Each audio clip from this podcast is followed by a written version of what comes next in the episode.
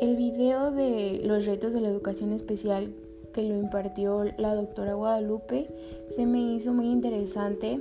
pero considero y me enfoco más en que aún en la actualidad, en 2021, sigue sin haber maestros capacitados para poder armar un plan estratégico para poder este, desempeñar sus actividades adecuadas en la educación especial. Y considero que en donde más falta a esos maestros capacitados es desde la guardería hasta educación básica. No, no hay este interés, a lo mejor me atrevo a decir interés de llevar a los niños o enseñarles a los niños de la manera adecuada, sino simplemente los siguen dejando a un lado, los hacen a un lado y les dicen casi casi eres un estorbo, vete para allá porque me complicas el dar mi clase.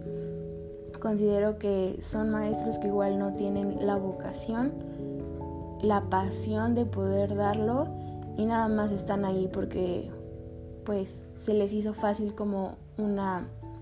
una carrera en educación, ¿no? Pero no están capacitados en educación especial. Entonces, donde se necesita más es en las guarderías y en, primaria. Pero aún así también considero que los padres de familia deben de estar capacitados para poder llevar